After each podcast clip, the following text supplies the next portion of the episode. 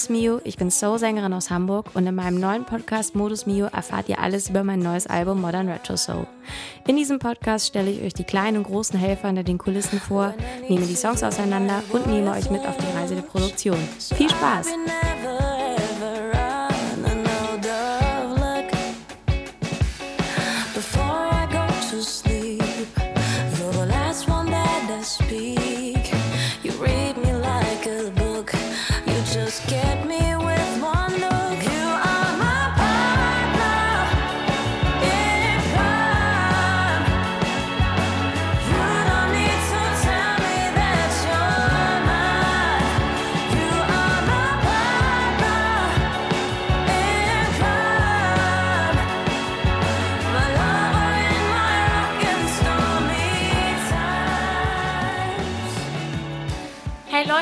Begrüße euch zu der nächsten Folge meines Podcasts, der sich komplett darum dreht, dass ich euch ein bisschen mal in die Produktionswelt mitnehme, wie ich Songs geschrieben habe, mit welchen Leuten und was aus Demos geworden ist und so weiter. Und ich treffe mich heute mit Kai Petersen, den ihr schon aus der Folge von Holy Grail kennt.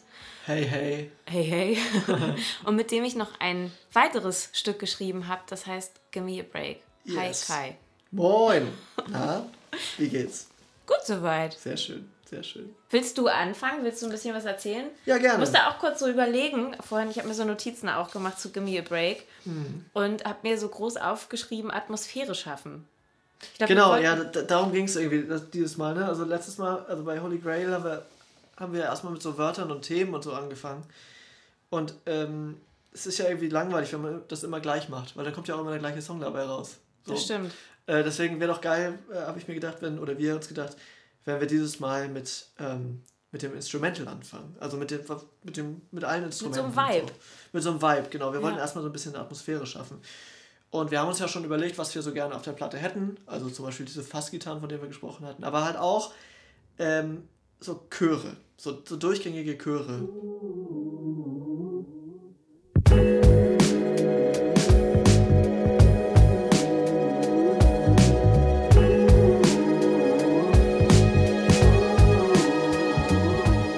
Ich finde halt Chöre total geil, wenn sie so durch Gitarrenverstärker nochmal ähm, so angezerrt werden, so, so ein bisschen brutzeln.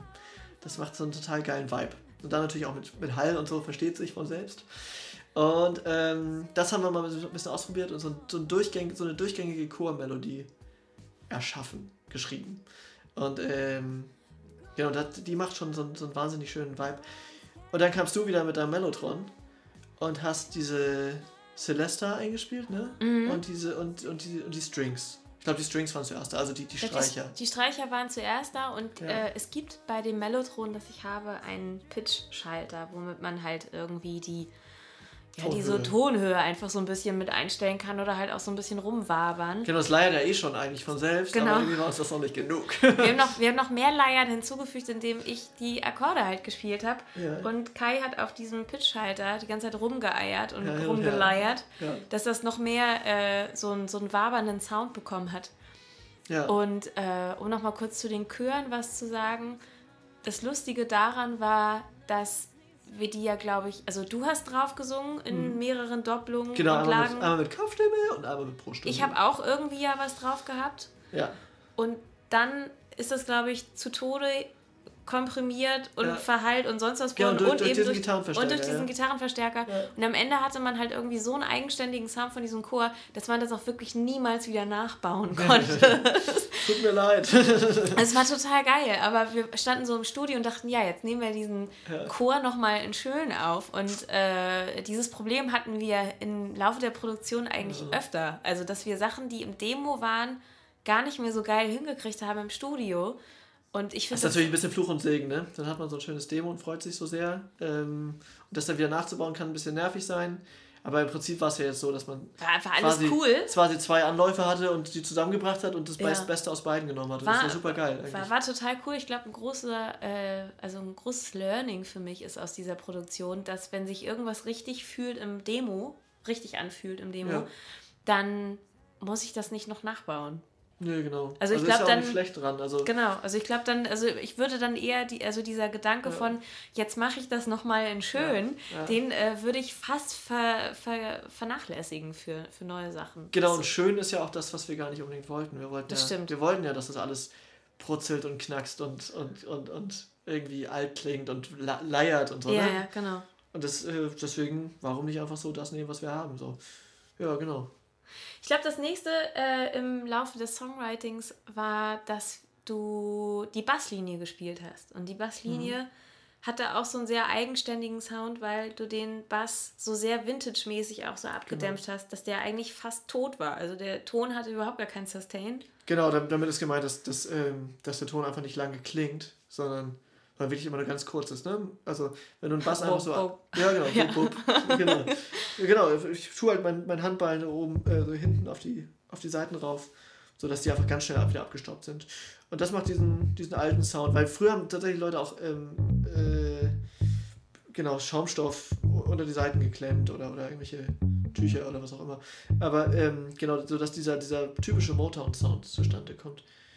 Und das fand ich da ganz geil. Und dann auch wieder so laid back das gefiel uns dann. Das war super. Und ähm, dazu hatten wir dann einen Beat gebaut, der dann im Gegensatz dazu aber sehr, sehr statisch war eigentlich. Ja, ne? Also der hatte so einen Questlove-Sound, ja, äh, fast hip-hoppig. Genau, Questlove ist ein sehr, sehr berühmter äh, Drummer, by the way, für alle, die nicht ja. Musiker von Haus aus sind, ja. der bei The Roots und bei, ist es bei J Jimmy, Jimmy Fallon? Fallon? Genau, ich, ja, Jimmy Kimmel und Jimmy Fallon kriege ich immer durcheinander, wo der, wer spielt. Achso, der, der Typ mit diesem riesen Afro, wo der, wo der, wo der Kamm drin ist, genau. und äh, der ist relativ berühmt für ja. solche Beats. Also wenn man so einen Beat sucht, genau. dann wird man den halt irgendwie so in dieser Ecke vermuten. Dann wüsste man, Questlove genau. könnte das spielen. Genau, der hat aber auch so ein bisschen so einen Hip-Hop-Vibe da drin. Ja. Der entsteht dadurch, dass die Bassdrum und die Snare sehr, sehr drauf sind auf, auf, äh, auf den Zählzeiten. Ähm, aber alles andere, also Hi-Hat oder, oder, oder Becken oder so, sind äh, Labbert ein bisschen irgendwo, durch. Irgendwo ja. im Prinzip.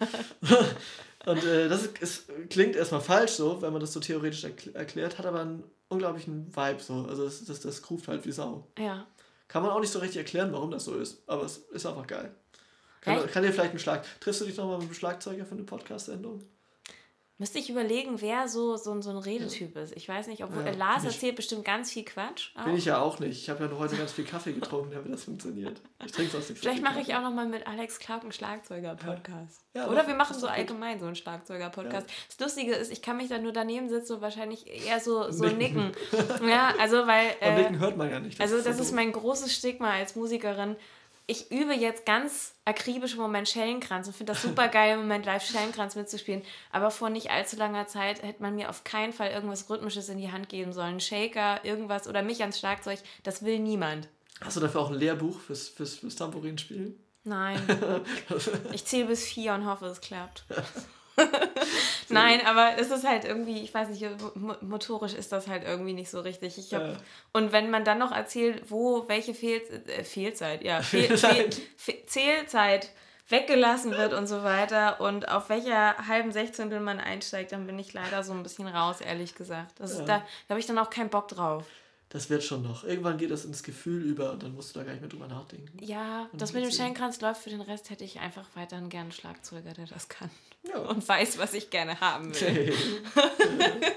Aber das war bisher auch kein Problem. Also ja. ich glaube, das, was ich brauche, das kann ich dann auch. Und okay. ähm, auf der Platte hat das zum Beispiel Lars gemacht. Mhm. Und äh, Lars ist ein alter Studio-Trommlerhase, kann man genau. eigentlich fast sagen. Der hat ganz schön viel eingetrommelt und auch viele Sachen, wo man gar nicht so denken würde, dass er das gemacht hat. Oder, ja, das stimmt. Ne? Also man wundert sich, was er dann Richtig. alles eingespielt hat. Der ist halt irgendwie die, also, also man ruft den halt an, wenn man irgendwas möchte, was, was organisch klingt und so ein bisschen, ähm, bisschen rasselt und, und poltert und so, aber dann in einem totalen musikalischen ja. Kontext so.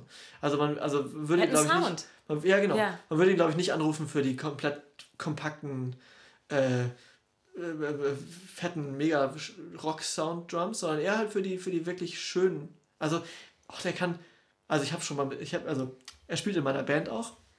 Und ähm, wenn der alleine auf der Bühne anfängt, der ist auf der, der, dann derjenige, der bei einem Song anfängt, ähm, da fließen einem schon die Tränen. Nur weil er, weil er einfach so schön Schlagzeug spielt. Ich kenne keinen anderen Schlagzeuger, der das kann bei dem man richtig Gänsehaut kriegt, wenn er Schlagzeug spielt.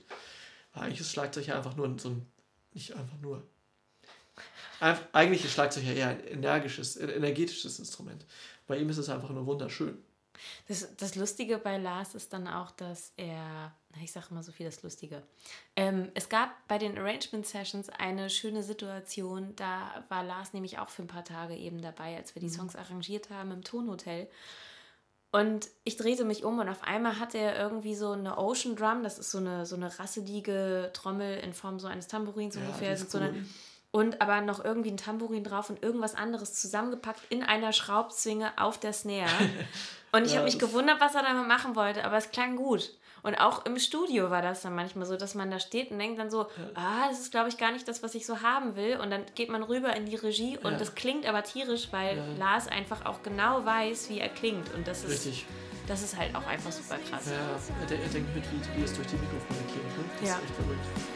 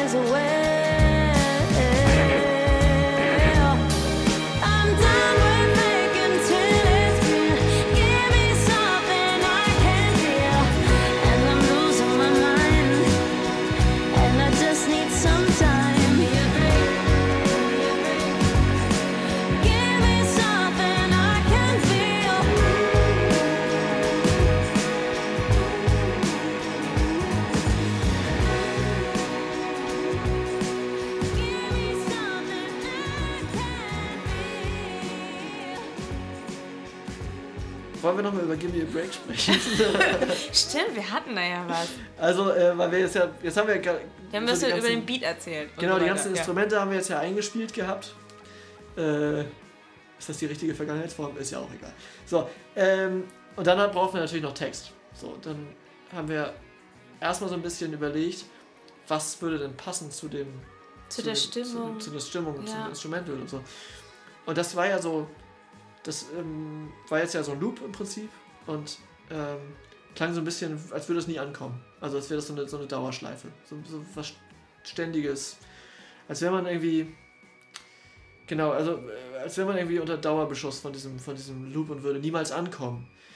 Und da dachte ich, hatte ich dann irgendwie ein Gefühl, ich brauche mal eine Pause.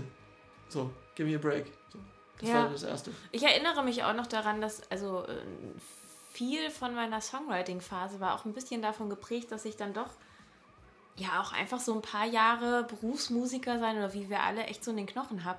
Und man manchmal dieses Gefühl hat von, man braucht einfach eine Pause. Man ist die ganze mhm. Zeit am Strampeln. Und es ist einfach zu viel und ständig macht man Facebook auf und irgendjemand will ja. einem noch was verkaufen. Hat ja auch nie Feierabend, ne? Also, also selbst, genau. selbstständig halt, das erklärt ja Genau, das ist, und ich glaube, das kann man fast auf ganz viele andere Berufsgruppen ja auch so beziehen. Ja. Also das ist, glaube ich, ein gesellschaftliches Ding, was wir so haben. Und es ist ja aber auch unsere Leidenschaft, also ein bisschen auch unser Hobby, ähm, und unser, unser Beruf gleichzeitig so. Und es ist halt unser Leben. Ja. So. Also alles besteht irgendwie daraus. Ja, also ich, ich habe mir auch jetzt in den letzten Monaten oft immer so die Frage gestellt, was, was Erfolg für einen ist oder ja. mit, womit man zufrieden ist. Und ich glaube, man ist mit ganz viel schon zufrieden und ich bin super, super mhm. stolz auf die Platte. Ja. Aber ich könnte es überhaupt nicht leugnen, dass ich nicht traurig wäre, wenn die dann einfach keiner haben will. Ja, klar. Also, und ich glaube, dass das äh, spielt natürlich auch so eine Rolle in diesem ganzen, äh, ganzen Musikkontext. Und ja. ähm, das war zumindest was, was mich irgendwie für Gimme a Break dann noch beschäftigt hat. Also dieses ständig irgendwie unterwegs sein, mhm. ständig was machen und aber einfach mal so echt dringend eine Pause brauchen und ja. einfach so mal auszuschalten, aber auch zu wissen, dass das gar nicht so richtig geht. Und mhm vieles von dem, was man ja dann auch sieht, also sei es im, in den Medien, also Social Media, bla und so weiter, dass vieles ja auch einfach nicht echt ist. Hm, ja. Also und dass, dass wir alle irgendwie die ganze Zeit rumtänzeln mit dem, was nicht echt ist und dieses ganze Spiel mitmachen und hm. keiner will irgendwie zeigen, dass, keine Ahnung, die Tour scheiße ist ja. oder ja. keiner will zeigen, dass man vielleicht den einen Monat weniger Kohle mhm. hat oder sich mit der Steuer verschätzt ja, hat oder was ja, auch immer. Und ähm, oder dass bei einem gerade nicht so richtig viel läuft und die Booking-Anfragen nie beantwortet werden und so weiter. Und das ist halt so ein Daily Business, aber stattdessen zeigen wir halt alle immer, wie super das läuft. Und äh, darüber habe ich mir viele Gedanken gemacht im letzten Jahr.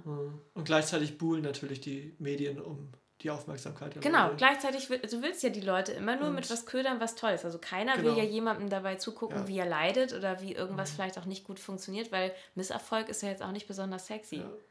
Und ich bin mir sicher, dass Facebook und Instagram das ausgecheckt haben, wie sie, ähm, wie sie süchtig machen können. Also, ähm, also wie sie das hinkriegen, dass Leute ähm, äh, genau Glücksgefühle haben dabei. Und äh, ich habe mich völlig verquatscht. Okay. Egal. Ja, aber, genau. aber es ist ja wirklich ja. so, es ist ja, es funktioniert ja alles wie so eine Gruppendynamik, die ja auch ein bisschen pervers ist. Ja. So, das, also sozialer Druck, der ist ja, halt auch einfach da. Genau.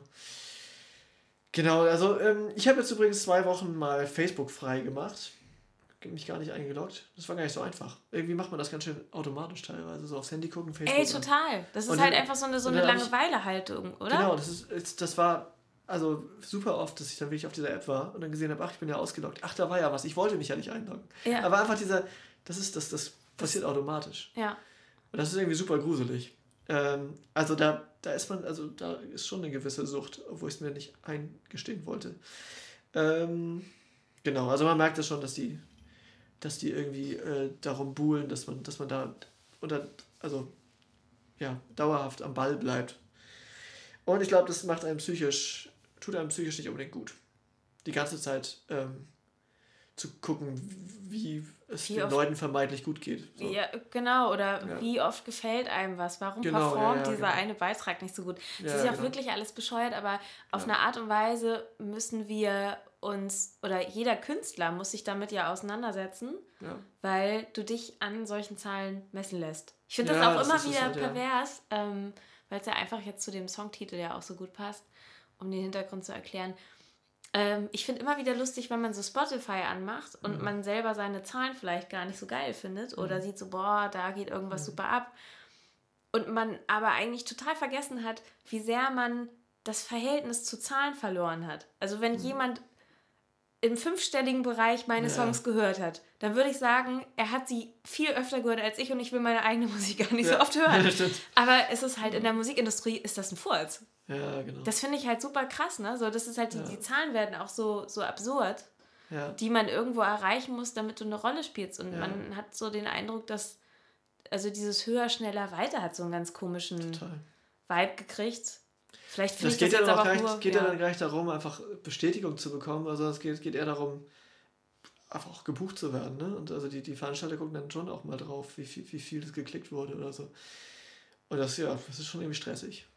Total. Ich hatte auch neulich mal ein ganz interessantes Gespräch mit äh, einem Mann von einem Digitalvertrieb, ja. weil ich auch so mit Sp über Spotify mit ihm gesprochen habe mhm. und solche Geschichten. Und da ist mir dann erst wieder klar geworden, dass es, also wir Musiker reden ja auch über Zielgruppen oder ja. müssen das oder ja, wir müssen genau. natürlich un unser Publikum kennen, damit wir die auch ansprechen können, damit die auf unsere Konzerte kommen und so weiter. Aber da ist mir aufgefallen, dass es das Publikum, was wir Musiker suchen, dass es das gar nicht gibt. Also es gibt mhm. nicht das Publikum, was auf Spotify ist, auf Konzerte geht und CDs kauft. Ja, ach so, ja. Also es gibt das nicht alles gleichzeitig. Also du kannst ja nicht irgendwie unendlich gestreamt ja, werden. Die gehen auch auf die Konzerte und kaufen noch eine CD. Auf jeden Fall nicht pauschal. Es gibt wahrscheinlich einzelne Menschen, die alles drei tun. Aber, Vielleicht, ja. Aber, aber es gibt nicht äh, äh, eine Million gleicher Menschen, die genau. Du hast ja, genau immer irgendwo tun. hast, ja. also wenn der eine viel ja. streamt, dann geht er vielleicht, also dann kauft er keine CDs. Ja. Und wenn der eine auf Konzerte geht und eine CD kauft, dann streamt er dich aber nicht. Ja, genau. Und das Lustige ist, dass es halt einfach Künstler gibt, die zwar super viel gestreamt werden, aber wo live dann nichts geht. Mhm. Und ähm, bei mir ist das zum Beispiel so, ich habe tendenziell ein Publikum, was einfach gerne noch eine Vinyl kauft. Ja. Die hören sich dann aber im Zweifel zu Hause halt eine geil klingende Vinyl an mhm. und aber vielleicht nicht zwingend so einen Streamingdienst. Ja. So, und das ist, das war ganz lustig, da irgendwie einmal so mhm. drüber gesprochen zu haben, wo man denkt, so, okay, das, was wir Musiker alle haben wollen, weil wir machen jetzt ja hm. alle irgendwie Gedanken darum. Also hm. der eine eben über die Konzerte, der andere ja, über. Spotify und, und der andere über hm. physisch. Ähm, das, das gibt's gar nicht. Ja. Also man kann nicht alles haben. Verrückt. Also insofern, das ja. ist eigentlich so der Ausgangspunkt für Give me a break. Also ja. Ja, dieses alles ist zu viel, man muss ganz schön viel machen und man weiß manchmal nicht so den Weg da draus, um für sich einen gesunden Abstand zu finden und vielleicht auch mal auszuschalten und sich nicht von allem so berieseln zu lassen. Ja, ja, ja. Genau, wir haben, wir haben dann versucht, das ein bisschen bildlich umzusetzen, ne? Und ähm, genau, äh, also metaphorisch bildlich umzusetzen. Und da haben wir dann überlegt, genau, also natürlich hat man dann gleich diesen Bildschirm vor Augen, diesen flackernden Bildschirm, der, den man ähm, vor, seiner, vor seiner Nase trägt und gar nicht mehr hochschaut. Und äh, hatten dann aber auch noch so große Werbeplakate oder Wer Werbeschrift, genau, oder ja. sowas vor Augen oder so Neon, Neonfarben und all das, alles, was ein irgendwie die ganze Zeit einfach durchgehend ablenkt von, von sich selbst. Das war, war dann so ein bisschen der, der Ausgangspunkt und äh, haben wir uns dann auch alles wieder sehr düster vorgestellt. Genau, und das war, war sehr düster. Also lustigerweise ja. sind die Kai und Mio-Songs relativ dunkel geworden. Ja. Ähm, Hatte ich einfach Bock drauf oder hatten wir Bock drauf? Ist ja auch super ja, geil. Also ja. ist eine total gute Farbe für die Platte geworden. Ja. Und wir sind dann über das Bild gegangen von so einer Geisterstadt. Also, dass genau, alle Leute so ein bisschen ja. zombie-mäßig rumlaufen, dass alles irgendwie Gift ist. Ist ja auch so ein bisschen so, ne? Wenn man sich in Hamburg mal umguckt oder so überall. Also, die Leute gucken schon viel auf ihr Handy und wenig nach vorne. Das so. stimmt. Und das tun Zombies auch. Die gehen auch einfach nur geradeaus, ohne irgendwo hinzugucken. Ich bin gerade so in Stranger Things drin. Ah, ja. Stranger Things. Stranger, Stranger Things. Things. Ähm, da ist das ja auch im Moment, ja, ohne zu genau. spoilern, genau. ein bisschen zombie-mäßig. Ja. Und so, ja. ja, so ähnlich sieht die Schanze auch aus, ja, ja. manchmal. Ja, genau. Bisschen, wenig, bisschen weniger glitschig, aber. genau, das haben wir natürlich ein bisschen überspitzt, kann man natürlich sagen. Äh, aber es ist halt ein, ein, ein, ein Bild, was man sich vorstellen kann und was einen auch wieder so ein bisschen aus dem Alltag reißt und, ähm, und ja, zuhören lässt im Prinzip. Also, ja, wenn man einfach, einfach den Alltag beschreiben würde, würde man wahrscheinlich der Musik nicht zuhören. Aber wenn es irgendwas Besonderes ist, dann, dann catcht einen das irgendwie. So, das, das ist natürlich der, das Ziel. Ähm, genau, so ein bisschen so fast, so irgendwas, was so ein bisschen Faszination auslöst. So, auch in uns jetzt. Also es geht nicht, ich finde, es ist auch Quatsch, dass man jetzt immer nur auf, auf die Zielgruppe irgendwie schreibt und denkt, okay, wir brauchen was, was die Menschen fasziniert. Sondern es geht auch darum, dass, dass wir es einfach das ist uns faszinierend, ne? Ja, ich, ich glaube, so auf, auf Zielgruppe schreiben, das ist ja dann, wenn du ein Briefing bekommst und genau. für irgendwas genau. schreiben sollst. Und ich weiß nicht, ich habe ja meinen alten Job damals nicht gekündigt, um das zu machen. Ja, also genau. ja. ich habe irgendwann mal gemerkt, ich habe mal einige Songs in meinem Övre gehabt auf der zweiten Platte, die ich zwar cool finde, ja. aber wo ich das Gefühl habe, dass die mir nicht entsprechen, dass das nicht so meins so, ist. Ja, so ein paar waren da so bei, wo ich jetzt wüsste, pff, Finde ich cool, aber ist nicht so meins. Und Hast ich glaube. Hast du auch mit geschrieben? Äh, ja, tatsächlich so mit, ja. mit der alten Mio-Band besetzt. So, ja, ja. Und grundsätzlich auch alles fein, aber irgendwie nicht so meins. Mehr oder nicht ich, sagen wir es so. Ja. Und das Gefühl zu haben, dass du irgendwas machst, was irgendwie ein bisschen weiter von dir weg ist. Ja. Aber du willst eigentlich deine eigenen Songs machen, das ist halt nicht cool. Und ich kann mir das halt mhm. halt nur noch schlimmer vorstellen, wenn du auf die Bühne gehst und wirklich nur auf, auf Kalkül schreibst ja, und dann irgendwann auf der Bühne stehst und sagst so, ja, und jetzt die Bridge, die kommt, die finde ich selber scheiße. Ja, das ist, das ist, ja, das ja, ist glaube ich, nicht, nicht gut. Aber es gibt halt genauso Leute, die für sich einfach so den hm. Weg natürlich suchen, um einfach möglichst viele Leute zu erreichen. Vielleicht ist auch das, was in Leidenschaft aus, auslöst, ne? Dass, dass sie, genau, dass, dass also sie einfach vor vielen einfach, Menschen stehen. Und so. Es ist ein anderes, genau, es ist halt dann vielleicht einfach ein, an, also ein anderes Vehikel, was man genau, braucht, um dahin zu kommen. Und äh, bei mir war das jetzt so, dass mir wichtig war, dass ich eine Platte mache, die ich einfach selber richtig geil finde, ja. wo ich jeden Sound mag und wo ich nicht bei irgendeinem Lied das Gefühl habe mit so, ja, hm, weiß ich nicht mhm. oder so. Also ich, mhm. genau, das ja. fand ich bei Gimme Break ist halt besonders schön, weil das Lied so groß geworden ist und halt auch ja. einfach so eben diese Atmosphäre, die wir ganz am Anfang mit diesen Chören mhm. erschaffen haben, auch genau. gekriegt hat. Weißt du, was ich übrigens noch cool finde an dem Song? äh, es gibt, äh, also es ist ja eigentlich ziemlich, ziemlich geradlinig auch wieder, ne? Es ist, ja. ähm, geht eigentlich die ganze Zeit so ein bisschen so durch, also musikalisch.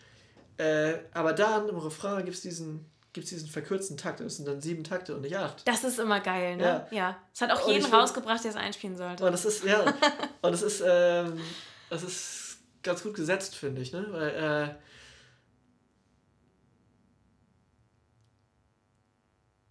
Genau, weil bei, diesem ähm, Give me something I can feel, was dann quasi das Positive aus, aussagt, dass es dann halt wirklich im Prinzip diesen Break gibt. Also, ja. Oder diesen, diesen Bruch, genau. Also give me a break, da ist er dann halt.